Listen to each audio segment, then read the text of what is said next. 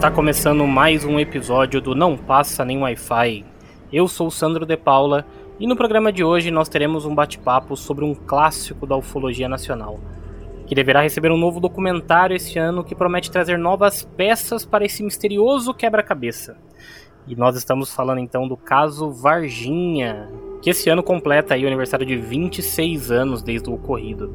E para bater esse papo hoje com nós aqui, para comentar um pouco mais sobre o caso de Varginha e também sobre este documentário, nós estamos recebendo ele aqui, que é consultor da revista UFO, membro da Comissão Brasileira de Ufólogos e agora aí esteve né, envolvido diretamente, é um consultor pessoal do diretor deste documentário.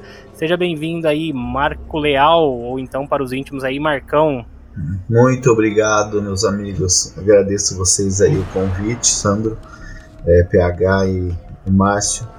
E, pô, é uma honra aí estar tá, podendo participar aqui do podcast com vocês e conversar aí, falar um pouquinho sobre esse caso aí tão falado há 26 anos, né? Caso Varginha. Muito bem, seja bem-vindo aí, Marcão. Muito obrigado aí pelo, pela presença hoje aqui com a gente. Obrigado a vocês, poxa. E compondo a nossa bancada aqui então, como o Marcão já disse aí, eu estou com ele, diretamente de BH, BH Carvalho. Olá, senhores. E Varginha, eu não quero acreditar, eu quero provar. Eu sei que alguma coisa aconteceu lá. E fechando este nosso time de hoje aqui, está ele, Márcio Santos.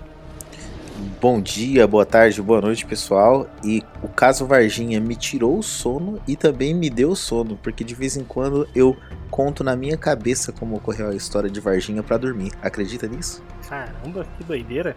Pois é. E é isso, vocês então vão acompanhar hoje esse nosso bate-papo especial aí, recapitulando um pouco do caso Varginha e trazendo informações sobre este que é um documentário muito especial que sairá então ainda este ano mas tudo isso a gente vai contar para vocês aí depois da nossa vinheta.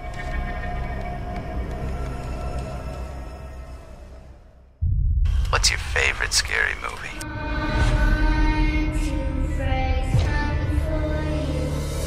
Autoridades militares do Brasil admitiram publicamente pela primeira vez ter visto objetos voadores não identificados, os OVNIs.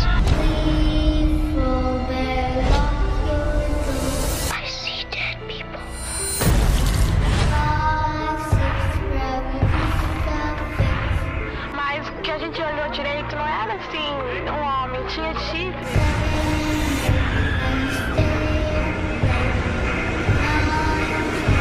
Hello. Do you want to play a game? Engrenagem Cast apresenta. Não passa nem Wi-Fi.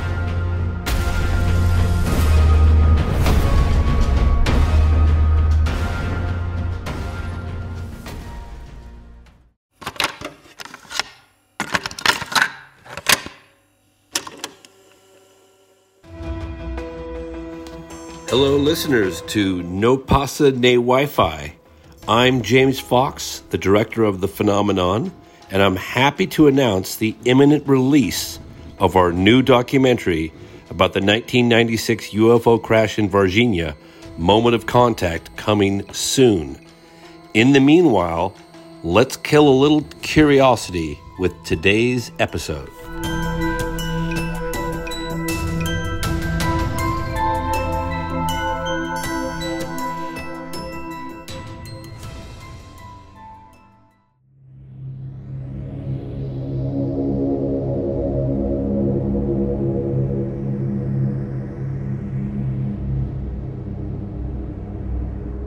Bem, senhoras e senhores, antes da gente iniciar o nosso bate-papo aqui e começar a se aprofundar, né, né, toda essa nova investigação que foi feita, falar um pouco mais sobre a produção do documentário que é o Moment of Contact, que vai ser aí lançado ainda este ano, dirigido pelo diretor aí James Fox, que já tem mais alguns documentários sobre ufologia no seu currículo que a gente já vai comentar logo mais.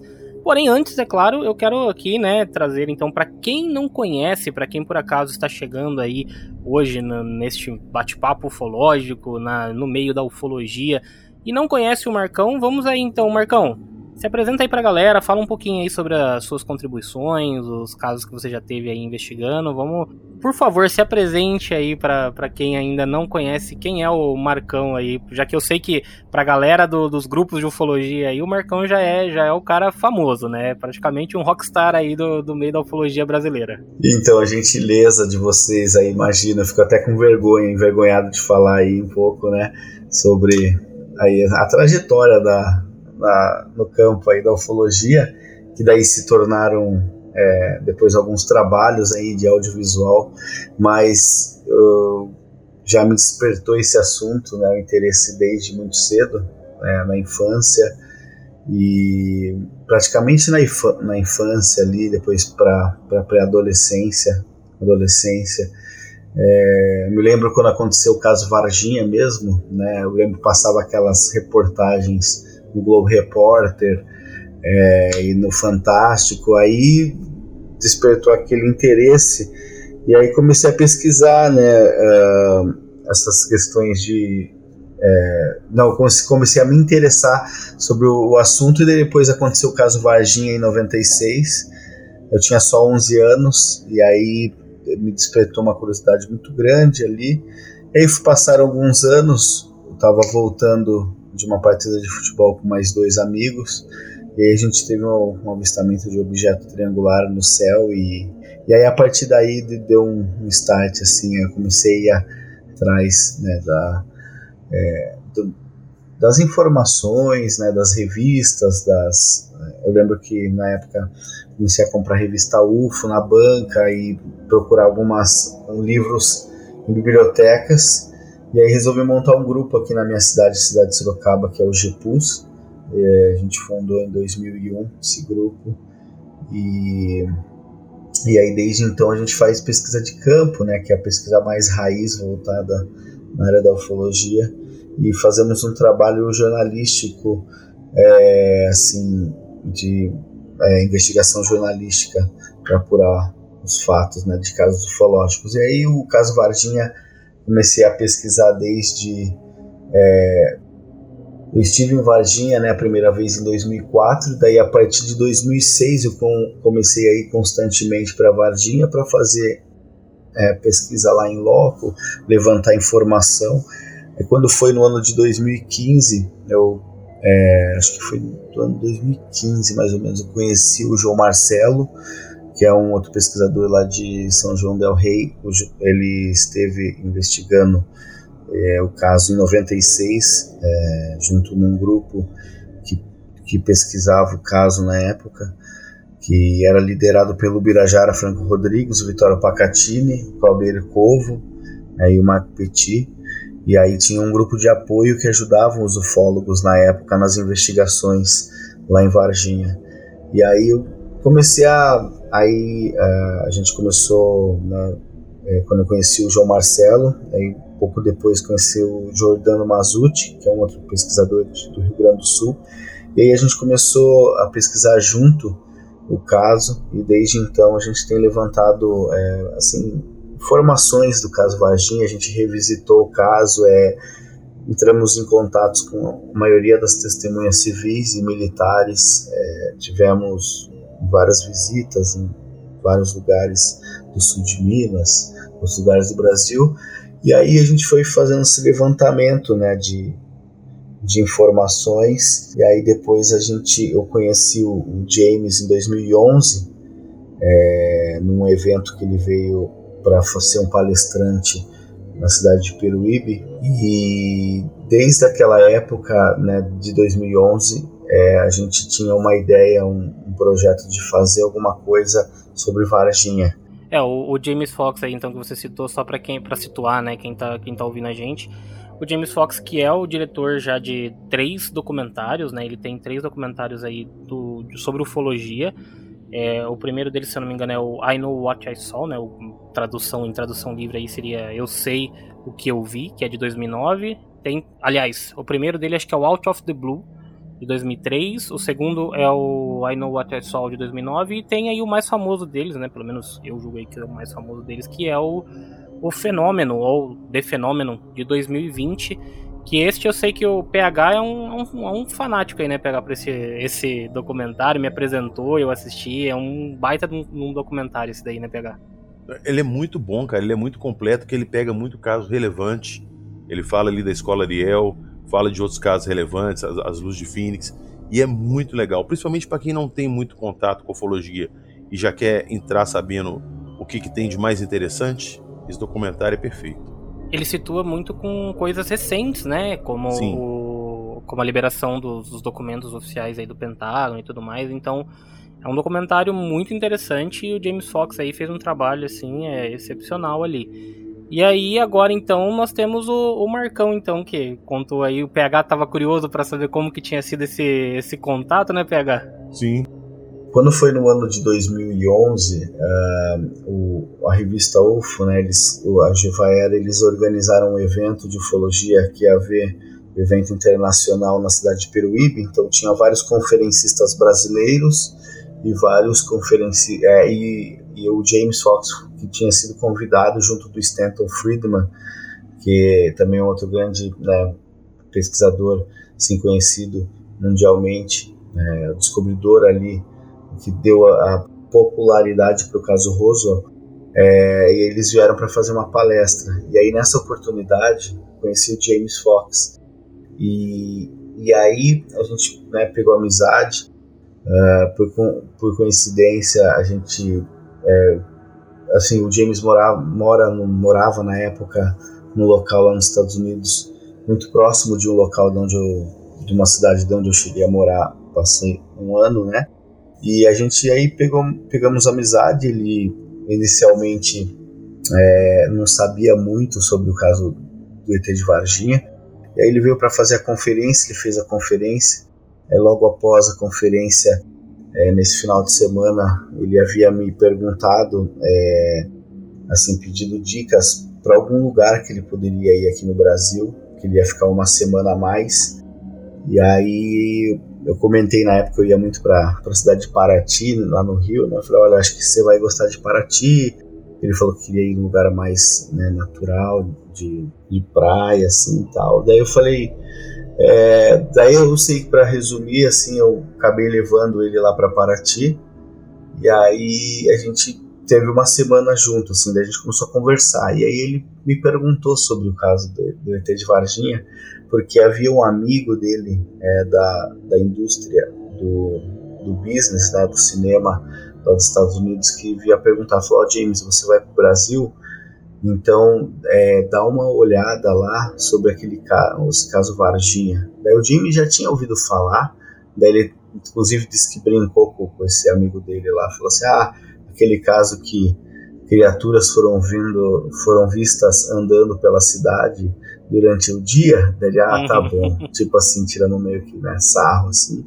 Sim. E aí ele veio pro Brasil, daí a gente começou a conversar e tal. E aí, quando né, comecei a passar assim, algumas coisas para ele e tal, ele se interessou na época pelo caso e resolveu, assim, eu me lembro que ele falou assim, olha Marco, é, se daqui um ano mais ou menos eu resolver vir aqui com a produção, você acha que você conseguiria encontrar as testemunhas é, do caso, da época, para dar entrevista e tal, para a gente fazer também uma, uma investigação? Eu falei, olha, é, elas não, a maioria das testemunhas não falam né, no assunto mais, mas eu posso tentar. E aí eu fiquei nessa tentativa, né? E realmente um ano depois, em 2012, eles vieram. Ele veio com uma ele estava apresentando, ele era um uma das dos apresentadores de, de uma série que chamava Chasing UFOs, que foi veiculada pela National Geographic. Aí era ele mais dois, era uma moça, que era a Raider, que era uma apresentadora também, e o Ben, que era um cientista do governo americano, inclusive trabalha, dentro da, da área 51 tal, assim, já fez trabalhos lá dentro.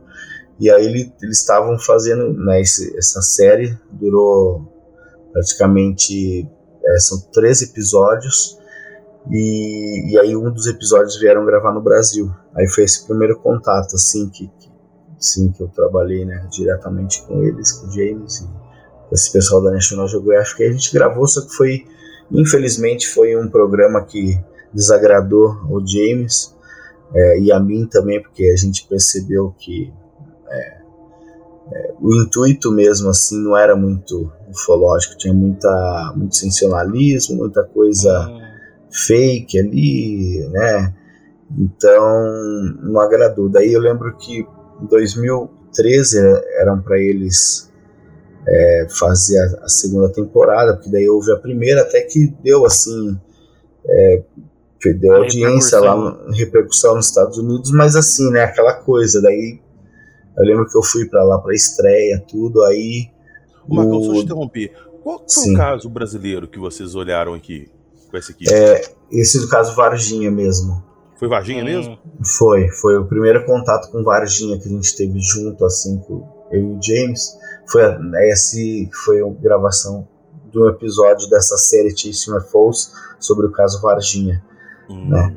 E, mas assim, na época a gente entrevistou, foi muito escasso, porque foram só três, as três meninas, Liliane, a Valkyrie e a Kátia, e elas muito, né, elas não queriam, lembro que elas quase não, não aceitaram fazer um jogo de cintura ali, conversando com elas, elas aceitaram gravar, e eu acho que foi só com elas, cara. Acho que daí teve mais uma outra testemunha, que era o Marco Pedreira, que viu a movimentação lá do, do, do exército e tal.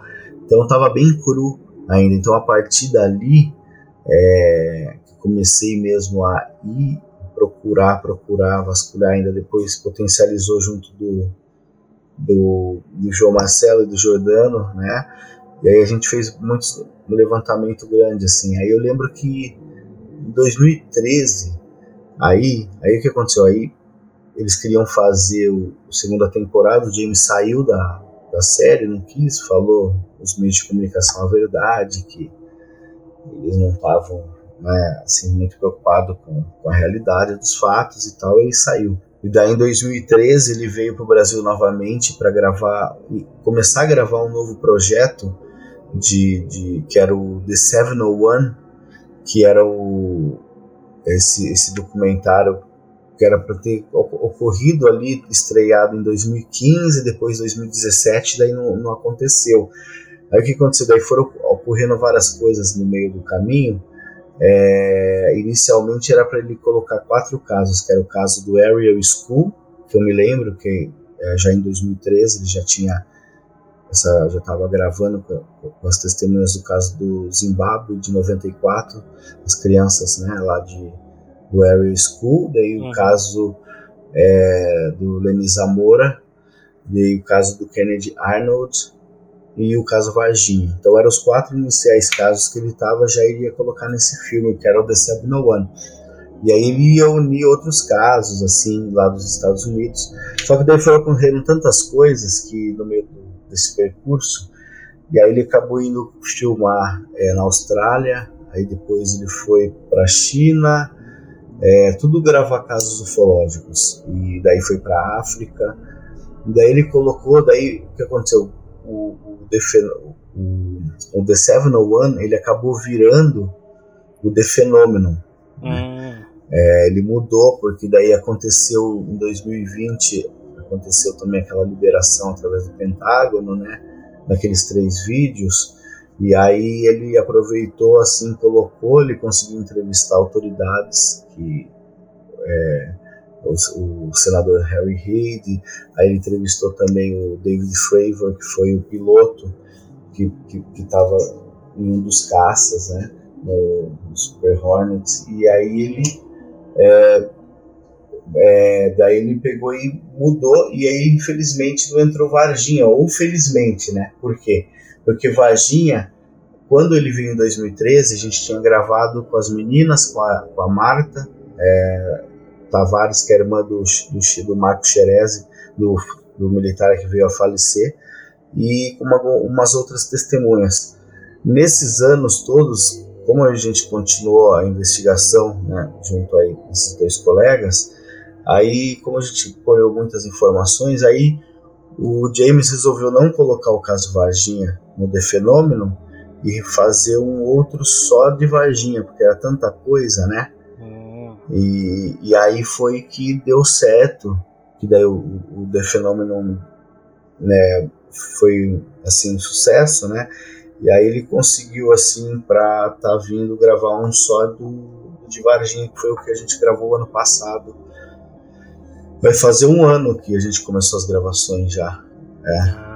Marco, eu achei muito interessante você comentar aí que no início ele nem acreditava né, no caso Varginha, né? O pessoal tratava meio como se fosse um, um caso de baboseira, né? Vamos dizer assim, poxa, até a, a- o meio ufológico não acreditava.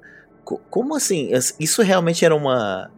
É é a visão que ah, o mundo né, lá fora tem do caso Varginha? Como vocês- você que morou fora, você sabe como é que é mais ou menos essa visão que o pessoal tem do nosso caso aqui, que é um dos casos principais que a gente tem aqui no Brasil, né? Sim, sim. Então, quando ah, geralmente lá você não vê assim, é, por exemplo, nas grandes mídias, o, ou, ou as pessoas terem acesso à informação completa do caso, só parte. Então você vê que as pessoas não conhecem muito do caso Varginha na totalidade. Mas quem pesquisa mesmo, quem é ficcionado no assunto e pesquisa casos de outros países, eu encontrei pessoas lá que conhecem o caso Varginha muito bem, né? Mas na maioria, é, não. Eles não, não sabem muito bem uhum. como que foi, né? E aí o James vendo, ele estando lá em Varginha, ele estando de frente com, a- com a- com as testemunhas, bastou ele encontrar com as meninas, né? Ele viu verdade no relato delas e depois de tantos outros aí agora desse que a gente gravou, ah, então ele tem certeza absoluta né, que, que, que, que aconteceu alguma coisa lá mesmo, que capturou é, alguma coisa. A gente tem depoimento de militar é, que participou de transporte, Hum. é, tem depoimento de, de funcionário do, do hospital, entendeu? Então vai trazer assim algumas coisas a mais, né? E o que é interessante também é que o, o, o prefeito, é, o Lúcio Melo Verde, né, o, Ver, o Verde, conhecido como Verde lá, ele foi um prefeito também que deu entrevista, ele falou que acredita no caso, que realmente que ele gostaria que, que fosse mostrado com, com mais transparência para o mundo, né? Então foi interessante assim, né? entre outras entrevistas. Pois é. Marco, eu queria perguntar justamente isso sobre a parte das entrevistas. Quando vocês estavam lá no passado fazendo as gravações, eu estava acompanhando vocês ali pelo Twitter e pelo Instagram, eu me deparei com uma foto sua e do, do James com placas escrito assim: é, Você sabe o que aconteceu em 96? Pode me contar. E eu achei aquilo fantástico. Vocês tiveram alguém que chegou até vocês por causa daquelas placas que vocês estavam tentando pegar pessoal comum ali para obter alguma informação? Nossa, várias pessoas pararam lá. A gente ficou É uma hora e meia, duas horas no máximo. A gente ficou uma hora e meia, duas horas ali, né? E passou muita gente, muito curioso, né? Aí muita gente também que parava para dizer o que achava, a opinião, ou que tinha escutado de alguém, alguma história.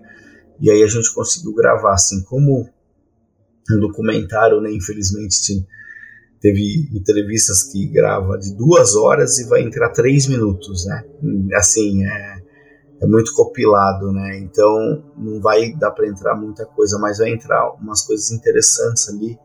Foi um, um rapaz que estava com a mãe dele, presenciou o objeto é, sem fazer barulho nenhum em janeiro de 96, naqueles dias, antes de estourar na mídia, antes de ele saber que as meninas, pouco antes de as meninas verem, e o outro que também fala da, da, da movimentação militar lá no bairro Jardim Andere, que ele mora lá, o pai dele mora lá até hoje, que na época eles foram tentar passar, o exército também estava bloqueado umas ruas, não deixaram eles passarem, ele até comenta assim, o povo fala que nada aconteceu, que foi tudo folclore, realmente teve alguma coisa assim, né? porque dessa ação e tal.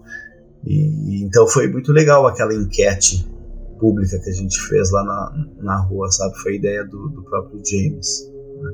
É legal. Marcão, sobre é, essa questão, então, enquanto vocês estavam lá, você falou né, que estava entrevistando várias pessoas ali, então surgiram mais coisas aí sobre, é, sobre os avistamentos, né? Você é, tem, tem novidades aí sobre mais pessoas então que avistaram é, e até mesmo sobre a queda, sobre os destroços ali, o pessoal chegou a, a trazer mais alguma, no, alguma informação nova, porque o que a gente tem ali são de algum, alguns relatos, alguns poucos relatos né, de pessoas que tiveram estes, esses avistamentos e, o, e até mesmo que viram os destroços ali. Teve alguma coisa durante é, essas investigações junto com o James aí para a produção do documentário? Alguma novidade sobre isso também?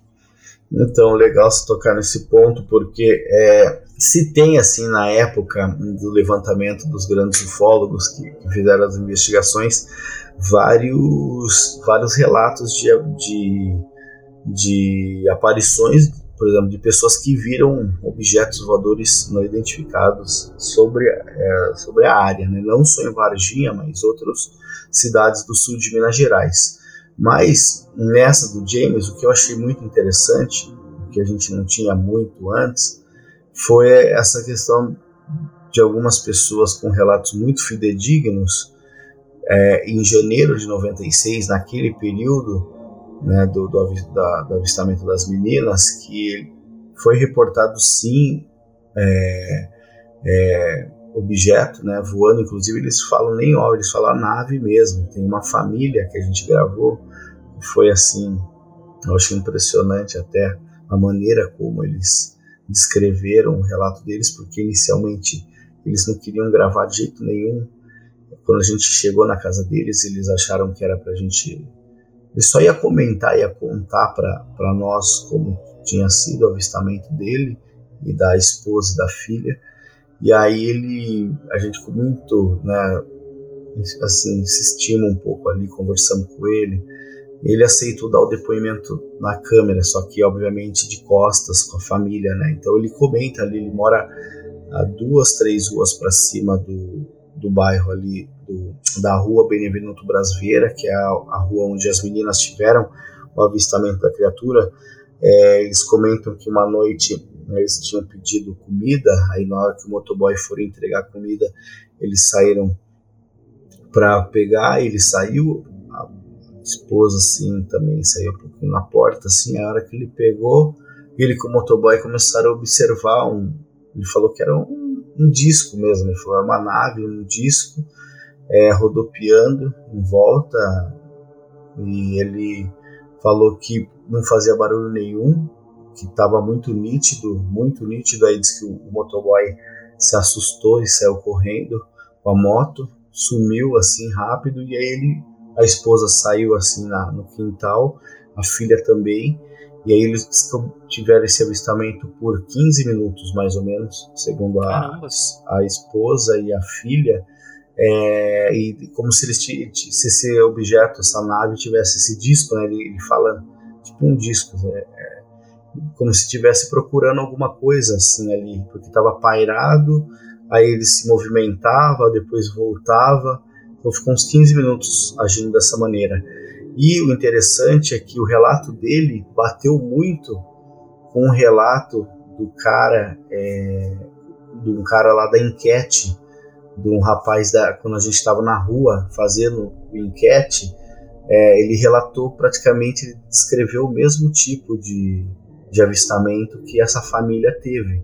E esse rapaz teve com a mãe dele, lá na, né, na, na enquete da rua. E foi muito mais louco isso, né, de bastidores agora falando que a gente fez a enquete antes de ir para casa dessa família. Então, tipo assim, a gente escutou no mesmo dia dois relatos de pessoas que não se conhecem. Tipo, foi um seguido do outro, tipo assim, na, na, na no nosso a nossa agenda, eu agendei, né, para depois da, da enquete. Aí aconteceu, foi tudo muito né, assim, porque ele inclusive é, fala lá, eu não, queria falar, eu não, assim, mas ele falou assim, eu só topei em falar porque isso de repente pode ajudar mais outras pessoas a, a dizerem porque o que eu disse é verdade. Ele falou, não tem como não ser, foi real mesmo. Você via no olho dele é uma família de respeito lá de doutores lá de Varginha e, e eles é, tipo assim o relato deles é, é conhecido até ali no, na região, mas eles nunca vieram a público uhum. expor. O Hotel Geraldo Luiz, naquele último um programa especial que o Geraldo Luiz fez sobre Varginha para a TV, acho que da Record, ele menciona sobre esses doutores, ele não consegue entrevistar, eles, eles não aceitaram, né? Então, assim, é muito interessante que você vê que ali faz uma ligação do que talvez as meninas teriam realmente visto com essa, essa esse disco aí, esse objeto que, que essa família viu. Sim. Só para a gente traçar aqui, então, a gente está falando aí, né, do, do, do nesse, nessa primeira parte, a gente está falando este período em que eles tiveram esse avistamento seria após a queda do, do objeto, então, né? Do que é relatado lá, que o casal viu na, na fazenda, né? A Moralina uhum. e o Eurico. Então, esse, esse avistamento deste disco aí seria pós a queda, correto? É, eles não se lembram exatamente a data, mas seria é, possivelmente é, seria depois, possivelmente depois da queda, porque da queda a queda foi relatada que foi no dia 13 de janeiro, segundo uma testemunha que foi o Carlos de Souza, né?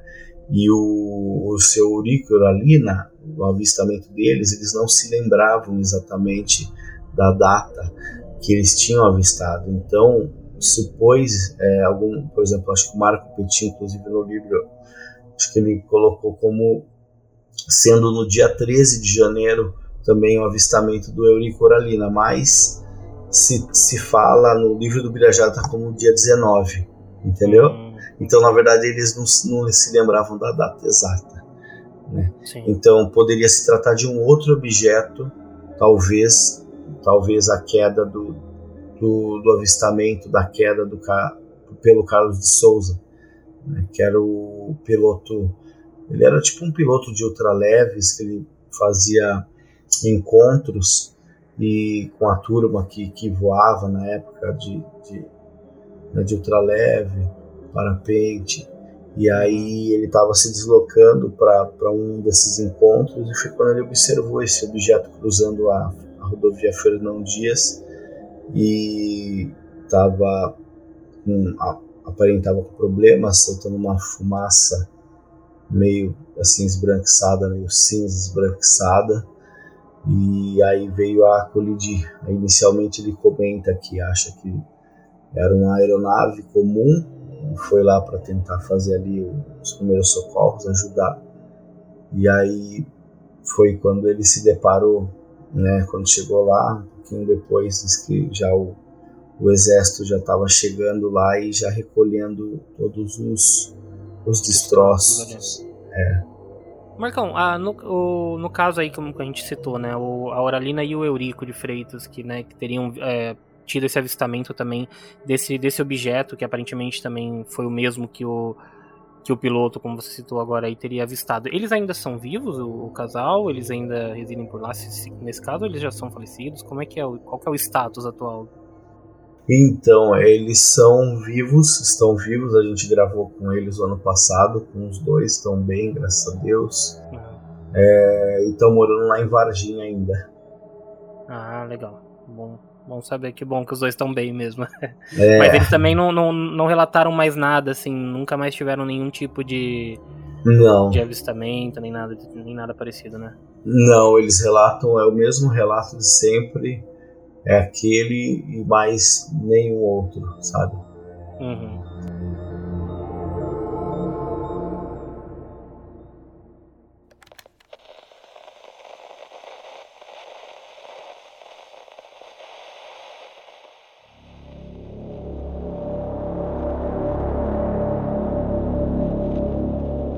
Madrugada de 20 de janeiro de 1996.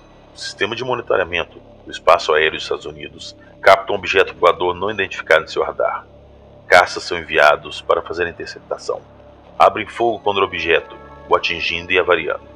O suposto OVNI foge em incrível velocidade, mas continuou sendo rastreado e teve como local de queda estimada o Brasil. Manhã de 20 de janeiro. Na localidade conhecida como Fazenda Mailink, casal de fazendeiros, Oralina e Eurico de Freitas, avistam um objeto que descreveram ser semelhante ao micro-ônibus. voando bem baixo pelo seu pasto e soltando uma fumaça branca, assustando o gado que estava pelo pasto. Ficou ali por durante uns 40 minutos, até sumir por trás das montanhas, em direção à cidade de Varginha, em Minas Gerais.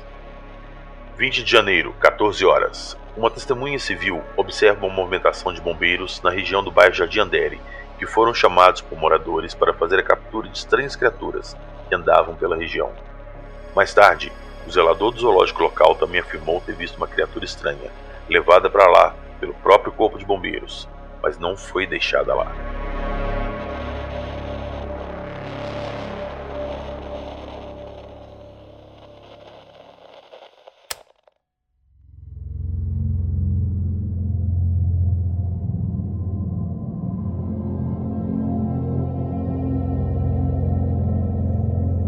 Vamos lá, Marcão. Dia 20 de janeiro, que acho que o, o grosso ali do caso Varginha se passa nesse dia.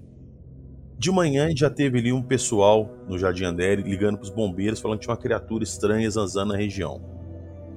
E chamaram os bombeiros para fazer captura, teve uma captura perto do barranco ali. Isso foi bem antes das meninas avistarem. Conta a história que os bombeiros pegaram essas criaturas e levaram para o zoológico. Vocês chegaram aí no zoológico, chegaram atrás desse pessoal para saber alguma coisa? Sim, a gente foi no zoológico, né? Mas essa questão aí, na verdade, de que foi para o zoológico, é, não foi bem assim, assim, pelo que nós levantamos e segundo o depoimento de bombeiro militar que deu depoimento na época, né? Que inclusive foi o primeiro depoimento de militar que se conseguiu através do Vitório Pacatini na época é, e ele comenta que essa, essa, essa criatura que eles capturaram na manhã do dia 20 de janeiro, eles levaram para ESA, ali já logo na manhã. Então foi o seguinte: por volta das 10 horas da manhã, é, o, ali na, no bairro, ali entre, que interliga né, o Jardim Andere e Santana, ali embaixo na mata, foi avistado né, criaturas estranhas.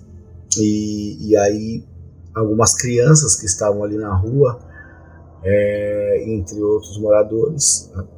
É, crianças começaram a atacar pedra lá para ver se essa criatura se afastava, esse bicho, né? Animal, segundo alguns reportaram. E aí foi realmente teve a ligação pro, pro, pro corpo de bombeiros. Inclusive a gente localizou a pessoa que atendeu é, essa ligação. Inclusive estamos tá, lá para ir conversar com essa pessoa que eu só a pessoa está esperando para ir lá conversar. Foi uma, um, novo, um novo levantamento, né? E, e aí reportando justamente que tinha esse bicho estranho lá no bairro e aí foi acionado o corpo de bombeiros e aí se, se deslocou o, o nome dos bombeiros né, que, que foram divulgados na época não são possivelmente os mesmos que estavam na folha é, a gente fez uma apuração agora e possivelmente eram outros bombeiros que estavam ali. A gente inclusive conversou com, com eles, o João Marcelo chegou a falar com um deles que confirmou realmente a ligação também lá para o Corpo de Bombeiros e ele teria recebido o, o contato via rádio porque eles estavam cortando árvores. Alguns dos bombeiros já estavam no bairro ali próximo, no Jardim Andere, cortando algumas árvores que estavam grandes. E aí falou: ó, tem um bicho estranho aí e tal, né? E inclusive nesse, nessa conversa ele até comete assim um ato falho que foi. É, ele fala: ah, daí nós fomos, procuramos, encontramos. Aí ele, ah, é, é, é. Daí ele dá uma gaguejada, fala assim, fala assim não, não, é, não encontramos nada e fomos embora, né? Então, tipo assim, aí o que, que acontece? Esse que a gente conversou, tive na casa dele também lá, ele, eles participaram da primeira captura do dia 20, por volta das 10, 10 e meia da manhã.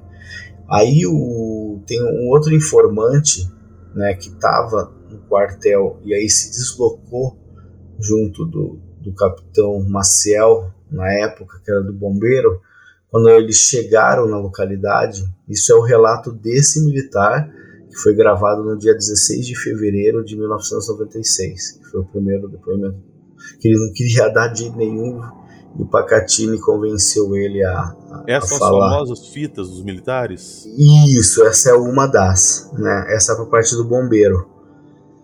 E, e aí ele comenta que nessa fita que ele se deslocou ele, junto com o capitão Maciel para a localidade. Quando ele chegou lá, diz que os bombeiros já estavam lá, a criatura já estava dentro da caixa. Eles colocaram a criatura dentro da caixa, eles faziam um zumbido de enxame de abelha, como se tivesse enxame de abelha. Ele não chegou a ver a criatura, mas escutou.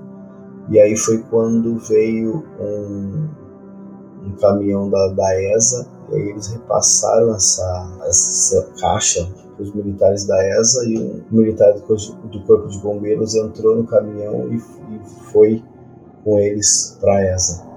Entendeu? Um, um só do Corpo de Bombeiros e os outros próprios do Exército.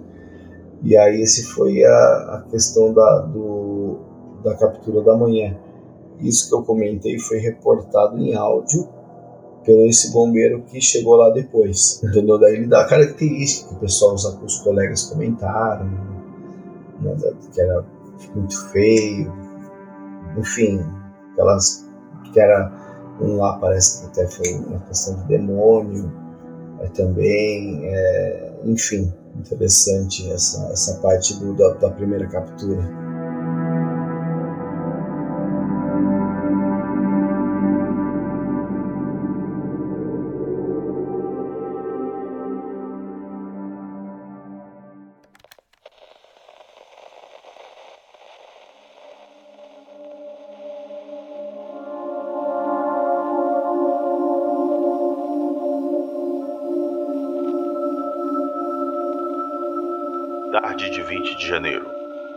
As irmãs Liliane e Valkyria e sua amiga Kátia voltavam do trabalho.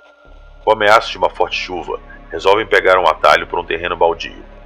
Ao entrarem no lote e olharem para um canto do muro do terreno, veem uma estranha criatura.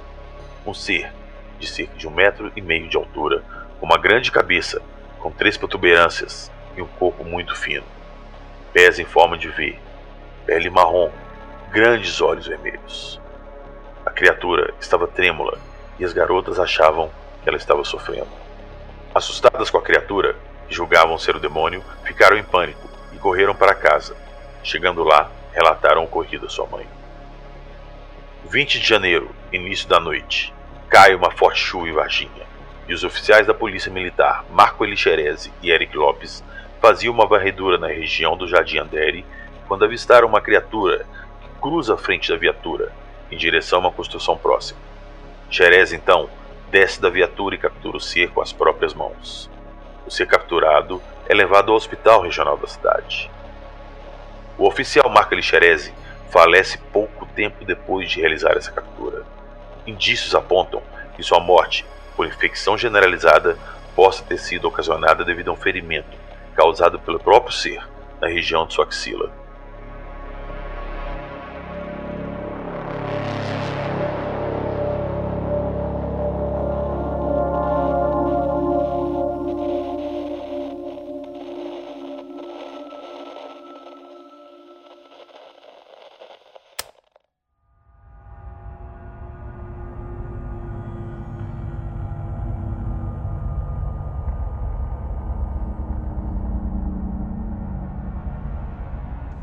Ô Marcão, então, agora que a gente já entrou na parte das criaturas, vamos lá. É que é uma parte para mim assim fundamental nessa história de Varginha. É de conhecimento que o Marco Elixerese à noite estava fazendo uma ronda junto com o Eric Lopes, que era o companheiro de ronda dele, e eles estavam passando por uma rua, uma criatura atravessou a frente do carro e se escondeu numa construção.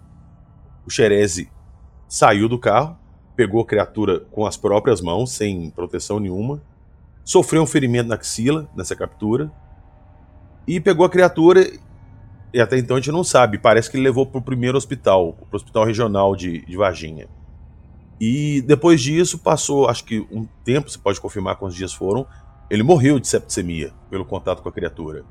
Vocês conversaram com a irmã dele, mas vocês foram atrás do Eric Lopes, do companheiro dele de viatura? Sim, sim, fomos daí é, fomos atrás algumas vezes no, no, passado e é essa vez que o James também ele quis ir e eu achei falei para ele que não era uma boa ideia, mas ele quis ir do mesmo jeito. Mas é, o, o Marco Xerezi ali, né, perfeito como você narrou, e na verdade assim, quando ele, ele essa criatura passou na frente do carro, que daí o Marco Xerez saiu para capturar. Quando eles capturaram, inicialmente eles teriam levado para um posto de saúde que era no bairro ali da cidade. E aí a criatura estava no carro, é, e tinha um médico nesse posto de saúde que era, que era amigo do, do Eric Lopes. E aí o, o médico veio, tipo assim, estava dentro da, do postinho de saúde, veio, saiu, veio até o carro mostrou, daí o Eric Lopes mostrou a criatura, estava no banco de trás lá, daí o médico falou, pelo amor de Deus, o que, que é isso aqui? Tira esse negócio daqui, pelo amor de Deus, levem esse negócio daqui, daí, daí que eles tiraram de lá e levaram pro, pro hospital regional. Aí foi pro é, pra parte né, do porão do, lá do hospital regional Daí teria ficado lá é, até a madrugada, até uma da manhã mais ou menos, o dia 21, e quando foi transferido para o Hospital Humanitas. Né? E aí o Eric Lopes, ele, assim, é, daí o, o Marco Xerez, depois dessa captura, né, ele veio a falecer 26 dias, 27 dias após é, essa captura, no dia 15 Muito de fevereiro. Rápido no dia 15 de fevereiro. E aí o. É, daí o que aconteceu? O, o Eric Lopes foi, teve muita tentativa de falar através da Marta mesmo, né? O Pacatini, o Bilajara, de tentar falar com o Eric e nunca se. Eles não conseguiam assim direito falar com o Eric. Aí uma vez que, que conseguiu, o Eric estava muito nervoso, fumava um cigarro atrás do outro e não falava que nada tinha acontecido não queria falar sobre esse assunto. Aí, anos depois, quando a gente estava investigando, estava é, procurando uma das irmãs do Marco Xerezi, que era a Marta. Aí, primeiro eu achei, sem querer, assim, achei uma das irmãs que era a Miriam. Ela era uma das irmãs do Marco Xerezi e aí eu lembro que ela ficou brava comigo no dia que eu fui conversar com ela, perguntar sobre essa, essa, essa situação. Tinha uma lanchonete lá, e aí ela ficou até um pouco brava, dizendo que não tinha nada a ver, que o, Marco, que o irmão dela tinha realmente falecido devido ao pelo encravado, que essa história do ET era tudo mentira, e ela estava um pouco revoltada e tal. E e aí depois que eu fui saber, depois eu fiquei até meio assim, né, na época, é, desconfiado assim das coisas, assim, falei, nossa, mas será então que houve mesmo? Que o pessoal fala, quem está falando a verdade, qual irmã está falando, né, e tal. Aí depois eu fui saber que essa uh, mulher, ela era esposa do Eric Lopes, porque como eles, o Eric Lopes e o Marco eram muito amigos desde de muito tempo, de infância, assim, até né, cresceu ali na família, hoje ele é, ele é casado com ela e depois foi feito outras tentativas de falar e ela fala que toda vez que ele toca no assunto, ele fica, ele se muda de, de humor. Então ele não, eles não, não fala sobre esse assunto. E aí o James Fox foi tentar dessa última vez, de qualquer maneira, e foi quando ele foi na casa dele e ele não recebeu a gente muito bem. Eu fiquei em casa. Você é. pode entrar em detalhes como é que foi esse, essa não recebeu recepção. bem? É, essa recepção foi, foi como fala, foi periculosa. ai, ai, ai. Daí ela, né, foi. Eu falei para ele que achava que não deveria ir. Ele falou, não, vou lá tentar e tal. E aí, e feito, foi lá, ele pegou e falou. Tinha um rapaz que intermediou que é lá da cidade, é, inclusive foi indicado pelo prefeito, eu já conhecia ele, o grande Rômulo, grande amigo lá, e aí ele foi foi junto para intermediar, para chamar o Eric, falou assim, ah, tem uns americanos aqui querendo falar com você, aí ele falou assim, se for sobre a história do ET, é, vocês podem ir embora, é melhor vocês irem embora, senão vocês vão arrumar problema, é, ele vai tirar vocês daqui a bala, tal. Eita. É, e aí ele não. Inicialmente ele falou que tipo assim, ele não era o Eric. Daí depois ele falou que ele era o Eric. Mas ele falou durante três vezes lá que ele que era melhor ir embora que a gente ia arrumar problema. Entendeu? Nossa senhora. É. E as meninas? As meninas, elas com certeza foram mais receptivas. Sim, o que, você sim. sentiu nelas conversando depois desse tempo todo? Você ainda nota a- aquele, aquele ar preocupado? Porque toda entrevista que eu vejo delas contando isso, você vê que elas ficam com um semblante mais pesado. O que, que, que vocês sentiram, o James sentiu lá entrevistando elas? É, a gente sente o James, né? A gente vê que elas mudam um pouco. Às vezes, assim, quando tá nos bastidores, é, é tudo legal, assim, né? Risada e tal. Mas aí quando você vai tocar no assunto e vai lá no terreno, você vê que elas mudam até, assim, um pouco, sabe? Você vê que alguma coisa mexe com ela, que, que mexe com elas, né? E então elas estão assim, hoje, né, com a cabeça mais aberta. A, a Valkyria, ela não, ela não, não sabe dizer se aquilo que ela viu era um ET mesmo. Ela tem as desconfianças, né? Ah, mas no geral elas estão estão hoje mais de- com a cabeça aberta, né? Elas nunca tiveram mais nenhum tipo de, de experiência aí com qualquer outra coisa, avistamento, elas nunca tiveram mais nada disso, Marcão? Hum, Não, não, não tiveram, segundo elas, não, Hum. não tiveram mais, não. Só foi aquele Só, lá. só o caso, o caso pontual que já deve ter traumatizado o suficiente elas ali também, né? É, nem fale. Marcou muito, né? E marcou muito.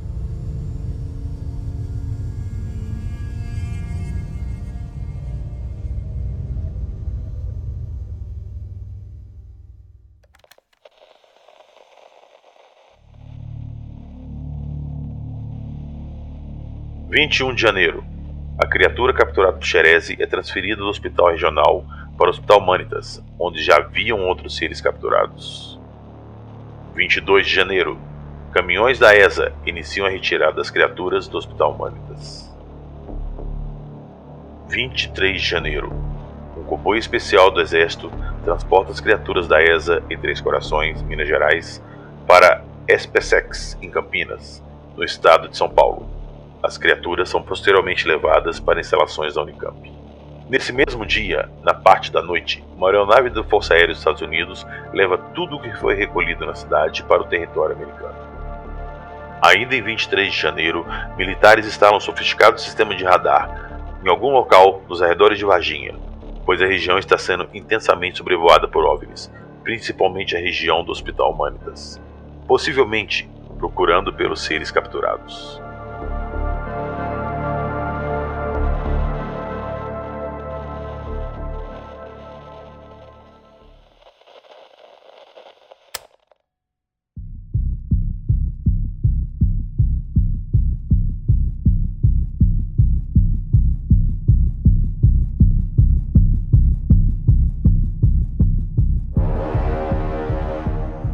Não, então, Marcão, depois disso, do- do- da criatura do Xerese, a criatura das meninas, que, que provavelmente era a mesma criatura que o pegou, especula-se isso, as criaturas foram encaminhadas lá pro Humanitas. Como é que vocês chegaram a encontrar o pessoal do Humanitas, algum médico lá? Tiveram mais notícias a respeito desse pedaço da história? E saber se você chegou a entrevistar algum dos residentes ali, porque foram avistados vários objetos voadores não identifi- identificados sobre o Hospital Humanitas naquele período. Vários residentes ali eh, relatavam que vinham luzes, coisas se movendo. Vocês chegaram a entrevistar alguém sobre isso e vocês têm alguma novidade?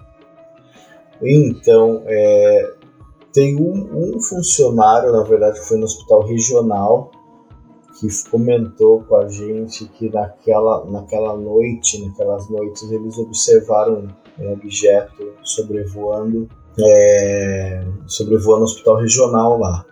E esse, esse funcionário, ele é aquele, assim, muito paranoico, metódico, ele não quis nem direito, né, tinha muito medo de encontrar com nós para contar. Ele fala que naquele dia que ele chegou para trabalhar lá, ele, é, ele foi barrado na, na, na sessão da radiologia, que ele ia para entrar lá no, no hospital, porque o, o exército estava lá e estava barrando ele, ele deixaram ele ter que entrar por fora, por baixo. Aí ele soube que eles chegaram lá com essa criatura como se fosse uma espécie de uma gaiola também, teria levado pro, pro, pro porão.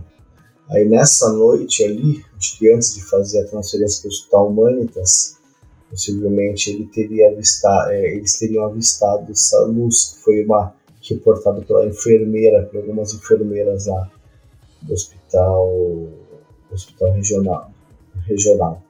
Já do Hospital Humanitas, eles falam da movimentação é, de caminhões do exército, de caminhões, é, carros de polícia que estava em volta, né?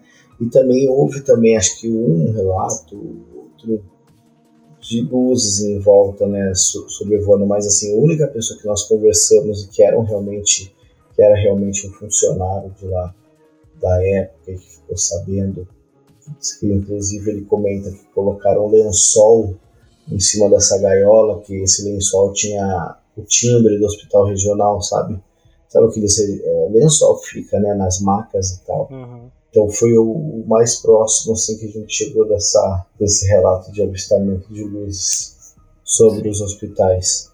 E depois, o Marcão, existe essa essa, especula essa especulação não, né? Já é, já é quase que o pessoal também dá como certa a transferência que foi justamente aqui para a região de Campinas da SpaceX. Isso teve alguma tem algum relato, alguma pessoa, alguma testemunha é, sobre essa transferência aqui para a SpaceX em Campinas? É, eu sei que tinha, tinha um motorista, né, que estava, não sei se vocês conseguiram entrevistar, se teve alguma novidade nessa investigação agora de vocês sobre isso, sobre esse período da transferência aí de, da ESA para a SpaceX em Campinas.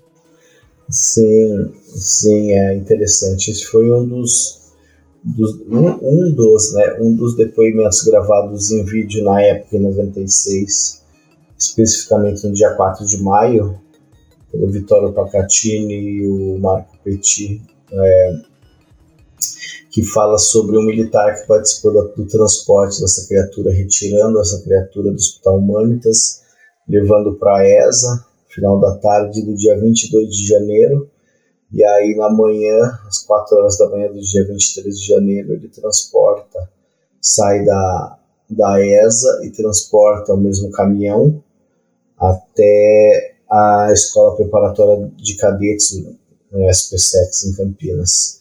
Então ele seria a fonte militar que comenta é, sobre esse transporte, que chegou a ver essa criatura, mas ele nunca imaginou que o que ele tinha visto era extraterrestre, porque não foi falado para ele o que, que ele estava fazendo naquela missão. E como a maioria de, de, de, militares que estavam lá que não estavam sabendo o que estavam fazendo, né?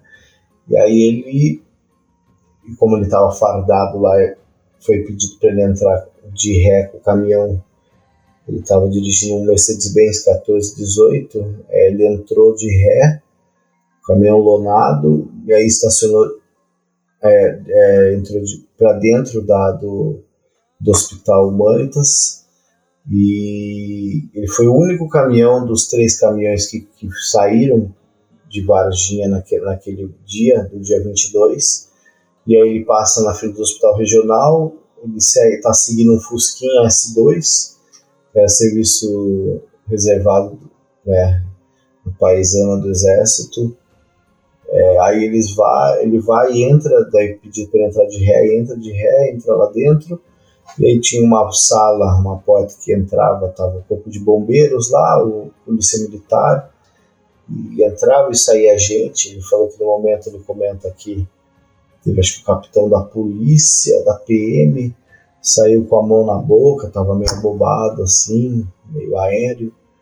Ele ficou curioso e entrou, daí foi quando ele disse que viu na sala vários médicos em volta de uma caixa, estava presa lá, e, né, e aí a, casa, a, a, caixa era um pouquinho funda, assim, aí ele viu, com, assim, tinha um lençol sobre, e aí tinha só, tava para fora o, o joelho, a, a perna, né, viscosa, com as veias saltadas, um pé e um pé bifurcado e um óleo na graxa. E aí no momento que percebem que ele está lá dentro, é pedido para pedem para ele se retirar do local.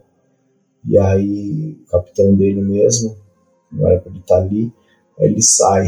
Só que ele nunca associou um ET, assim, mesmo que depois foi falado para ele quando ele chega na ESA depois que ele transporta essa criatura dentro da caixa até a ESA, ele é chamado na sala do Tenente Coronel Olímpio Vanderlei, que daí fala para ele, né, pra, não só para ele, para outros oficiais que estavam lá, sargento da PE, pessoal lá, esse dois também, fala, senhores, vocês acabaram de participar de uma missão ultra secreta, e aí, para resumir, pergunta aí o, o tenente pergunta para ele o que, que você viu, aí ele fala, ah, eu acho que eu vi um homem queimado ou um bicho queimado. Aí ele falou assim, não, não era um bicho queimado nem um homem, aquilo era isso que ele fala, era, é, extraterrestre, sobrenatural, enfim.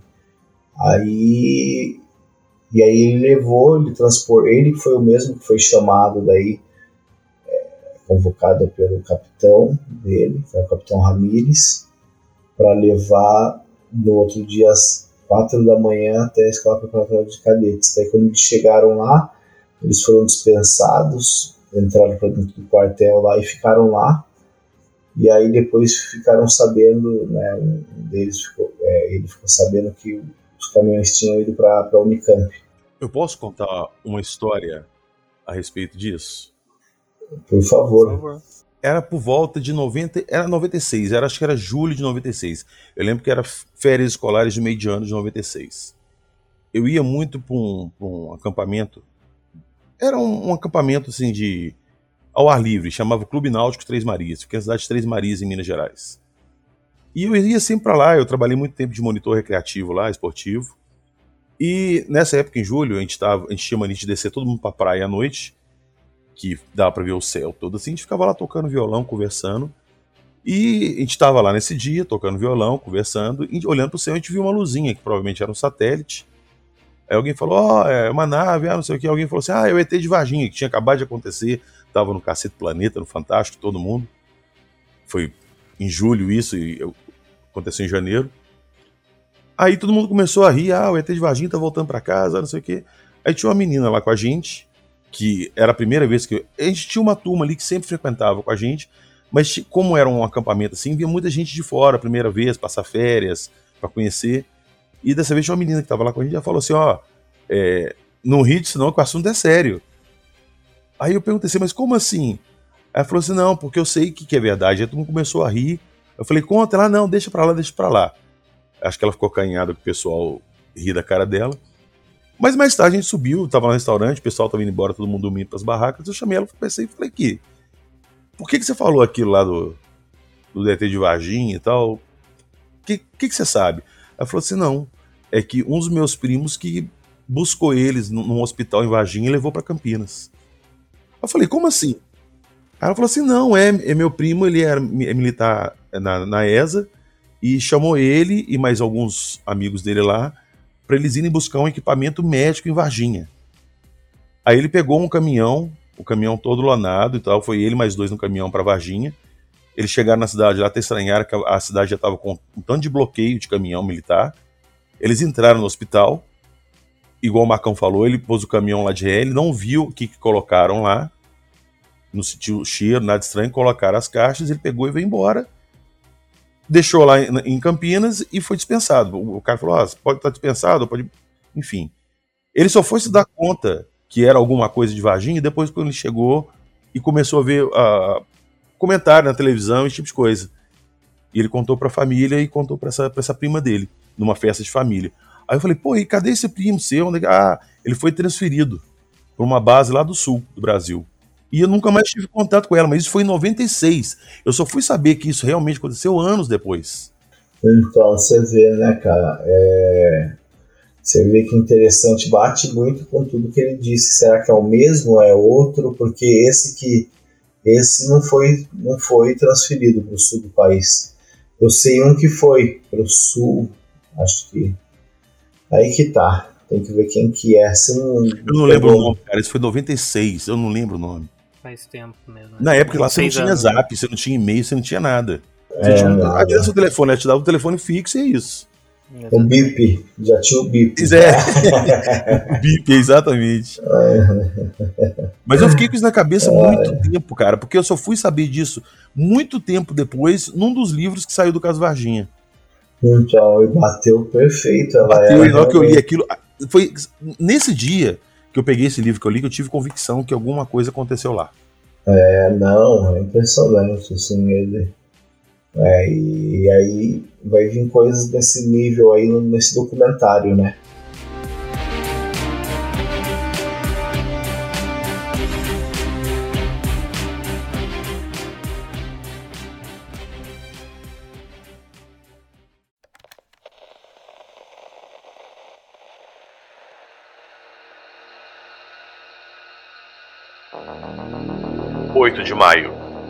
O general da brigada Sérgio Pedro Coelho Lima, comandante da ESA, reúne a imprensa para a leitura de uma nota de esclarecimento, informando que nenhum elemento ou material da Escola de Sargento das Armas teve qualquer ligação com os fatos citados. Ao terminar a nota, um repórter do EPTV pergunta: onde estavam os militares citados? O general então responde: trabalhando, em prol do exército e em prol da nação. O repórter insiste: e o senhor tem como provar? Não temos que provar nada, e o que eu tinha de falar foi lido nessa nota, responde o general Lima, que logo após vira as costas e sai, deixando os repórteres convencidos de que realmente algo acontecera em Varginha.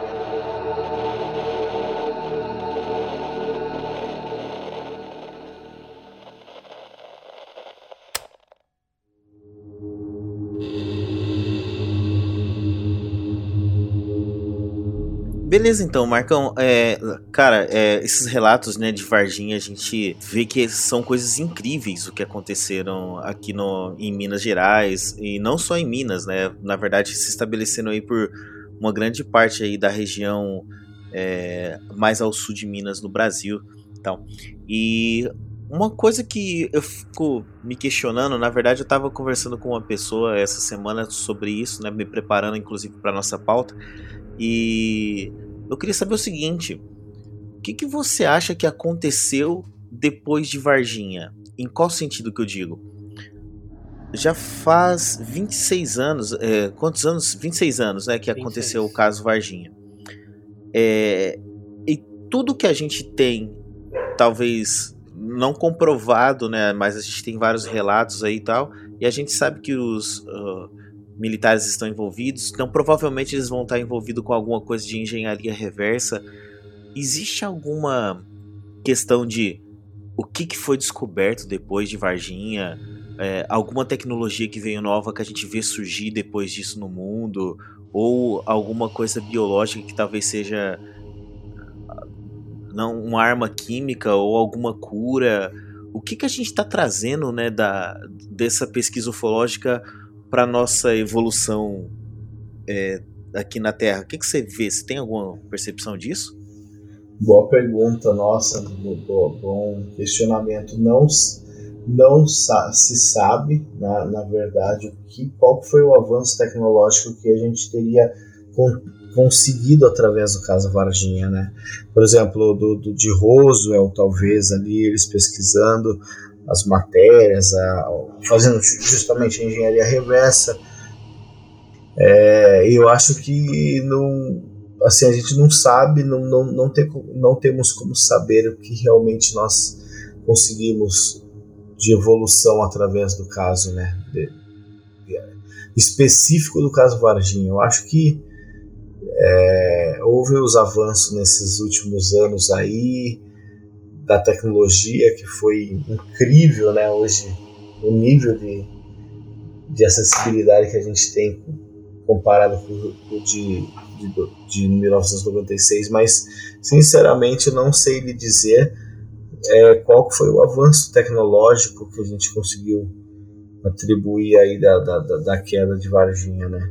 Assim, a gente soube que os, os destroços também, isso aí foi uma informação de uma fonte da aeronáutica que diz que realmente no dia 22 de janeiro desceu também é, um, um avião da USAF é, que teria pousado né, em Campinas e também tem um outro relato que pousou em São José dos Campos trazendo esses militares que foram daí dali para Campinas e é, parte desse destroço desse objeto que teria caído lá estaria separado dentro de um galpão lá no em São José dos Campos é, é, onde eles fazem análise de, de acidente de equipamentos, por exemplo, de destroços aéreos. Eles fazem análise, né?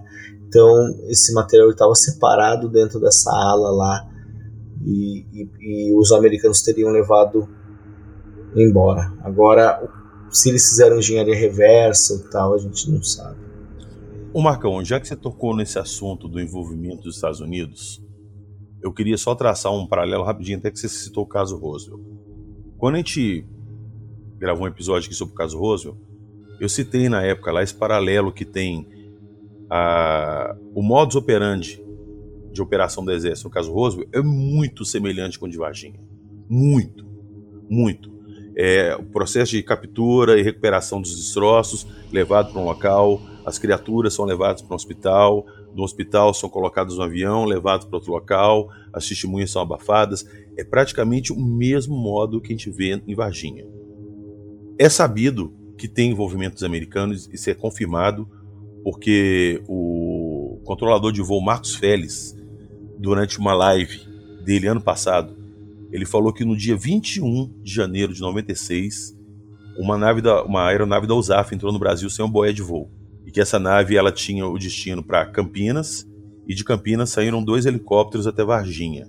E a gente tem também algumas notícias, algum, algumas pistas que essa nave já estava sendo monitorada pelo NORAD há muito tempo. Quando ela entrou no espaço aéreo brasileiro, já estava alvejada pelo, pelos americanos, já tinha sido alvejada. Então, o envolvimento dos americanos, para mim, nesse caso, é muito claro. Vocês chegaram a pesquisar alguma coisa disso documentário? Chegaram a ouvir alguém? Chegaram a encontrar alguma, alguma testemunha nova? Sim, legal você tocar no assunto. É esse depoimento do Marcos Férez.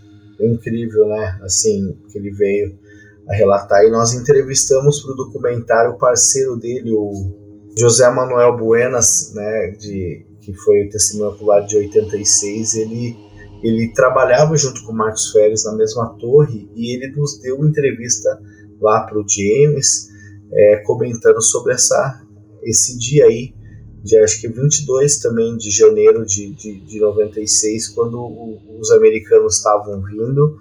É, o Marcos Férez ele percebeu ali que eles não tinham avoem, né?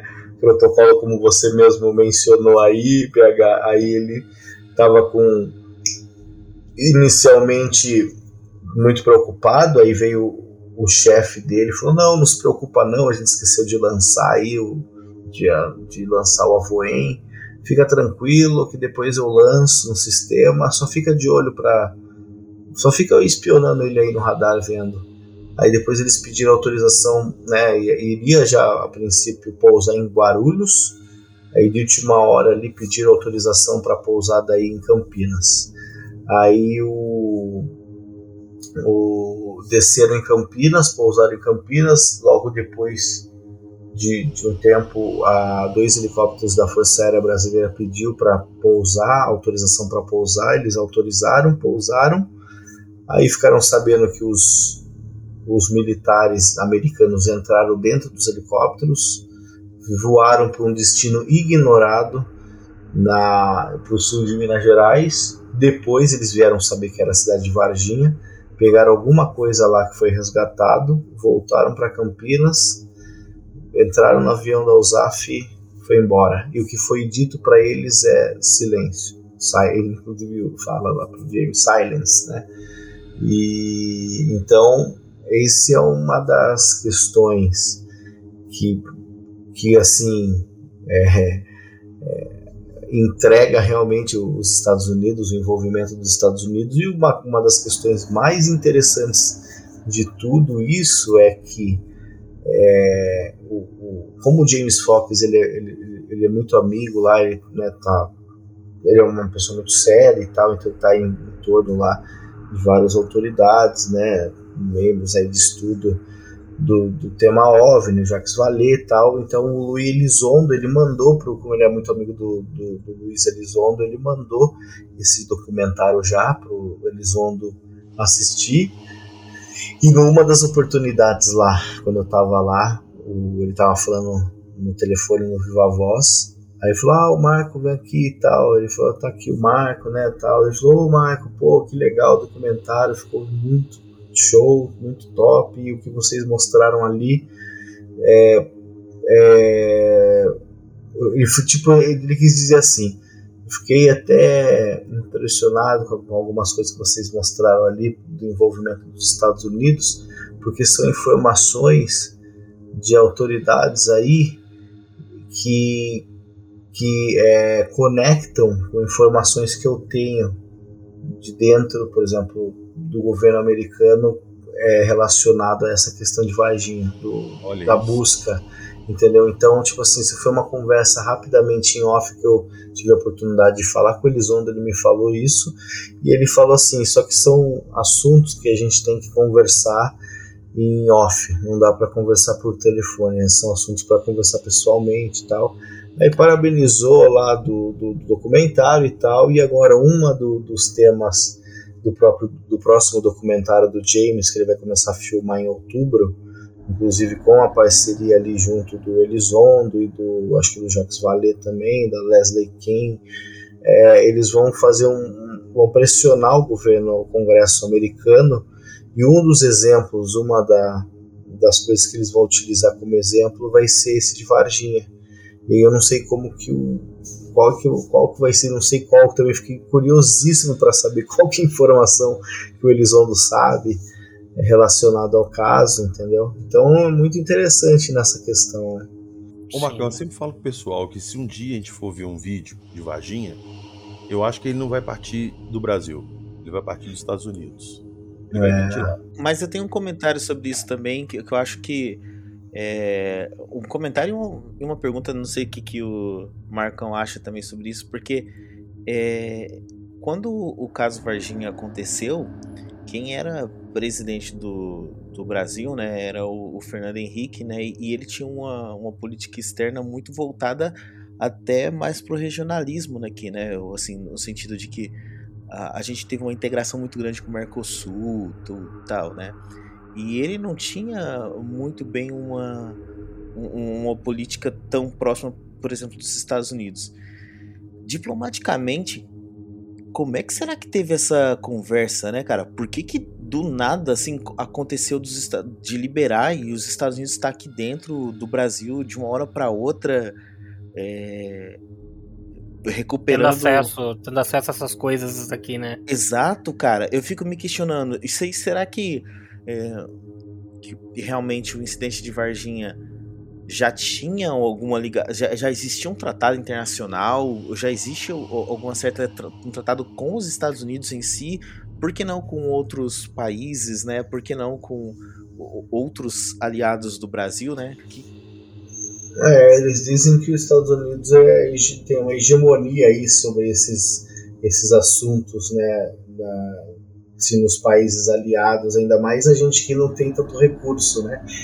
E o, existe um tratado assinado no dia 1 de março de 1996 entre a nossa estação a estação espacial brasileira, né, e, e, com a, e com os Estados Unidos também, com a NASA dessa cooperação entre é, ajudas ali, entre trocas, né, de coincidência, hein? É, entendeu? É, eles vieram lá em Campinas também, entendeu? Então teve, teve esse tratado assinado no dia 1 de, de março de 96, inclusive está disponível hoje aí na, na, internet, depois que vocês procurarem e tal. Então, assim, é, com certeza houve um acordo ali, eu acho que não só aqui no Brasil e toda a América do Sul, sempre os Estados Unidos parece que teve presente. Dizem que na Operação Prato também eles né, se tomaram ali meio que é, as rédeas ali do, das investigações depois de, da Operação Prato, né? Enfim, mas dizem, né? Então os americanos eles sempre estão interessados nisso, né? Eles investem muito nisso, é. né? Cara, que legal. Então, desde 78 os caras já estão envolvidos aí com isso aqui. Não, não. Muito Gente, bom. olha só. Legal. Em 47, o caso Roosevelt, o exército divulgou, pegamos disco voador, saiu no jornal, porque eles não tinham um protocolo. A partir de Roosevelt, eles montaram um protocolo e começaram a expandir esse protocolo para todo mundo. Quando vocês tiverem algum tipo de contato, alguma coisa, o protocolo a ser dotado é esse. E foi se tornando padrão. E é isso, os Estados Unidos sempre teve é, é, essa, esse domínio, porque eles que começaram com essa parada de acobertamento e os protocolos dele. Gente, se as meninas lá em Varginha não tivessem visto as criaturas no muro, eu duvido que esse caso teria tomado a proporção que tomou. Porque teria sido, sido feito uma parada muito eficiente do exército, por incrível que pareça, apesar que o exército americano estava junto, mas ninguém teria ficado sabendo do caso. Quantos Uhum. e quantas quedas já podem ter tido aí e a gente não ficou nem sabendo? É, e inclusive o Blue Book também, né? Sim, Os dos Majestics, né? Desde aquela época lá, esses protocolos, né?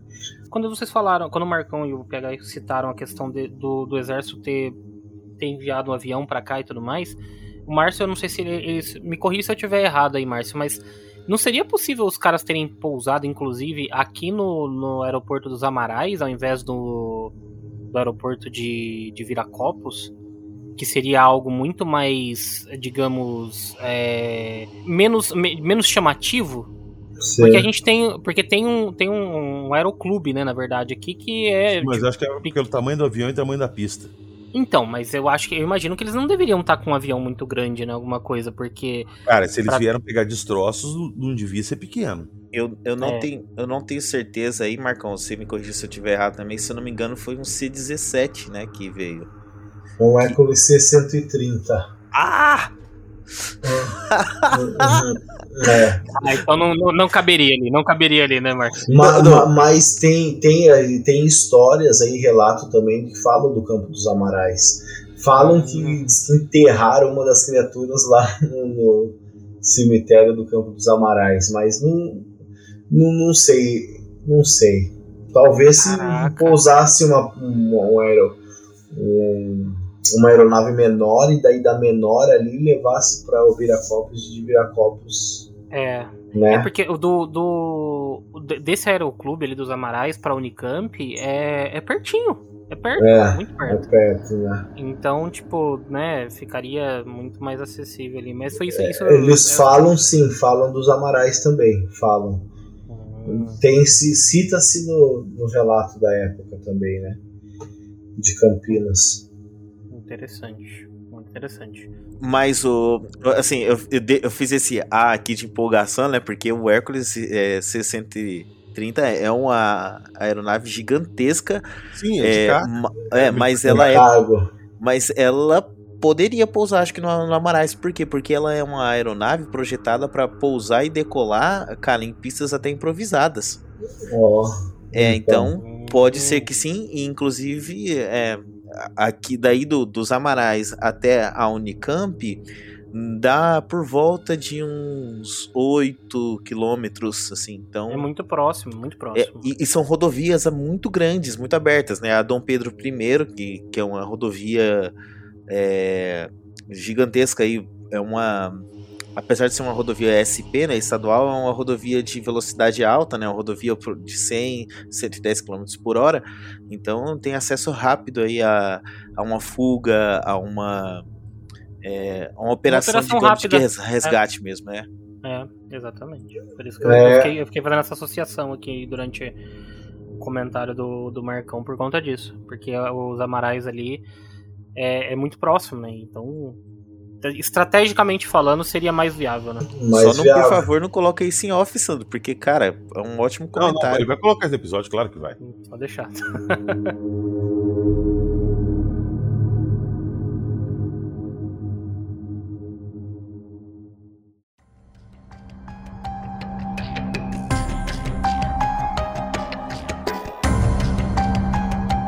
É a gente tá chegando ao final desse episódio, mas antes da gente encerrar, é, você já, já soltou algumas coisas, não vamos dar todos os spoilers também aí, né, pro pessoal sobre é, o, o documentário em si, mas eu queria que você resumisse assim, tem muita coisa interessante aí então vindo, eu queria que você desse um pouco mais assim da, da sua qual, qual foi o, o, sentimento que você saiu ali no final das contas, depois de revisitar mais uma vez? Você falou né, que você está investigando o caso Varginha já há muito tempo, e agora, né, tendo. Até, dá até um sentimento pessoal, acho que, né, de, de uma realização pessoal sua ali, que eu imagino que deve ser muito grande de ter participado de um documentário desse porte agora com o, o James Fox, mas eu queria saber então a sua, a, a sua, o seu sentimento no final de tudo isso e também é, para a gente fechar esse ciclo, você iniciou falando que o James Fox, né, até então não, não acreditava de fato ali, a gente já comentou lá que ele depois mudou um pouco de opinião, mas no final das contas, hoje que ele está em vias de lançar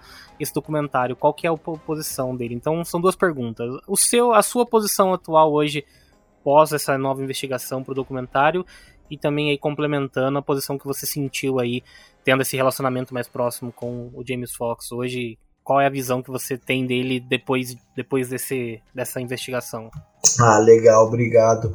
É, eu, olha, é, assim, é, eu acho que o que me deixou muito feliz, assim, desse documentário de ter conseguido é, mostrar, é, por exemplo, com, comprovar ali, de certa forma, a pesquisa que foi deixada pelos ufólogos, né, a clássica, pelo Vitório Pacatini, pelo Birajara Franco Rodrigues, pelo Claudio Covo e pelo Marco Petit e todos os outros ufólogos que ajudaram, é, foram ufólogos de apoio no caso, então só vem a confirmar toda essa investigação que começou lá atrás, a investigação séria, então acho que isso me deixa muito feliz, porque foram pessoas que eu me inspirei, né, que a gente sempre cresceu escutando essa história.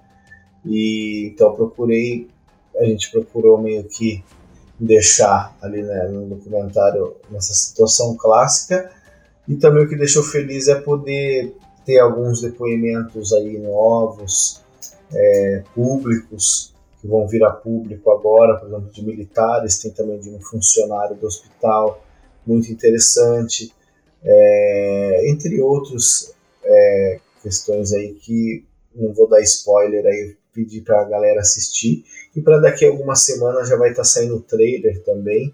E o documentário era para sair em setembro, agora, pelo que eu fiquei sabendo, hoje, né? Eu falei com o Boris, que é o co-produtor hoje, é, foi hoje aprovado, tudo lá passou no teste de qualidade, tudo. E outubro provavelmente vai estar sendo o lançamento oficialmente documentário. E quanto é, ao James, ele hoje com certeza ele acredita 100% de que esse caso aconteceu. É, ele teve de frente com várias testemunhas, ele teve a oportunidade de entrevistar várias delas, tanto militares quanto civis. Então, para ele, ele, hoje ele tem a certeza absoluta que alguma coisa aconteceu realmente, foi capturada lá em Varginha em janeiro de 1996 e que os Estados Unidos se envolveu nisso também, que é o que interessa muito a eles é, também. Muito bom, Marcão. Muito, muito, muito obrigado aí pelo seu tempo e pela disponibilidade de você estar aqui com a gente hoje, batendo esse papo e trazendo essas informações aí, né, digamos, são informações novas e muita coisa ainda vai vir, mais, mais coisa nova que a gente vai poder ver aí depois quando o documentário sair, mas é legal ter essas informações de antemão vindo, vindo de você que estava ali 100% envolvido né, nesse projeto, então muito obrigado mais uma vez. E eu vou abrir espaço aqui também, PH, Marcião. Eu só queria agradecer o Marcão aí pela simpatia, pela paciência com a gente e falar que, cara, é, eu, eu falo isso aqui de vez em quando para os meninos em off, que o que a gente mais ganha fazendo podcast é literalmente ter a chance de conversar com pessoas que são sensacionais. Então, obrigado por ter participado aqui do podcast com a gente. E eu só desejo sucesso para você, meu querido. Sucesso mesmo. E traga mais informações aí pro Brasil e pro mundo aí com a, as suas produções com relação à ufologia. Muito obrigado. E as pesquisas em campo, né? Marcão Exatamente. colabora muito aí com as pesquisas em campo. Inclusive tem coisa aí, né, né, Marcão? Caieiras, quem sabe a gente não volta aí uma outra hora batendo um papo sobre esse caso aí também, né? Ô, oh, nem fale. Eu que agradeço vocês, gente. Olha, Sandrão, Marcião, PH. Foi uma... Agradeço a oportunidade. Muito bom a gente conversar sobre isso que a gente gosta, né?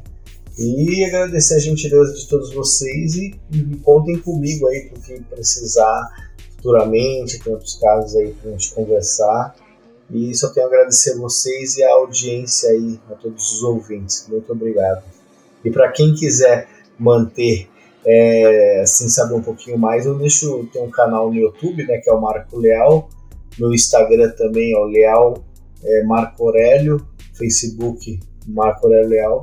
Só me chamar lá, quem quiser conversar, fico à disposição. Obrigadão. Opa. Vou deixar todos os links aí na descrição desse nosso episódio também.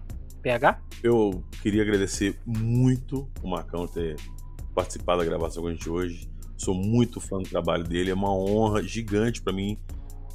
Tá, eu, eu, nunca me imaginei discutindo o caso Varginha no podcast com o Marcão, então para mim é uma honra imensa. Muito obrigado, Marcão. Pô, eu que agradeço, imagina, cara, vocês são muito muita bondade de vocês. Tamo junto aí, brigadão mesmo. e eu queria por último, deixar um recado para quem está escutando a gente. Não existem coincidências. Se fossem só as meninas vendo alguma coisa no muro, ah, o Marco Alixerez teve um contato com alguma coisa e faleceu. Ah, um avião dos Estados Unidos veio por acaso aqui. Gente, coincidência é um fato isolado ou outro. Quando isso tudo se encaixa, quando isso tudo está associado, está junto, não é coincidência. Alguma coisa aconteceu lá. Então eu peço para vocês um pouquinho de mente aberta Esquece o caso Varginha, piada de cacete planeta, que fizeram esse caso cair na gargalhada, cair na galhofa. Não é galhofa. Alguma coisa aconteceu lá e alguma coisa grande. Assistam o documentário. Tirem suas próprias conclusões. Depois desse recado então do PH aí, eu só tenho que me despedir aqui e agradecer você que chegou até o final de mais esse episódio aqui do Não Passa Nem Wi-Fi. Não esqueça de seguir a gente aí nas redes sociais, os links também estão todos na descrição. Segue a gente lá para você ficar antenado a todas as novidades que teremos por aqui. E não esqueça aí também de avaliar a gente no agregador ou até no Spotify, se tiver aí, já avalie o nosso podcast aí, por favor, que isso contribui bastante para a gente continuar fazendo o nosso trabalho. Beleza? É isso, nos vemos no próximo episódio.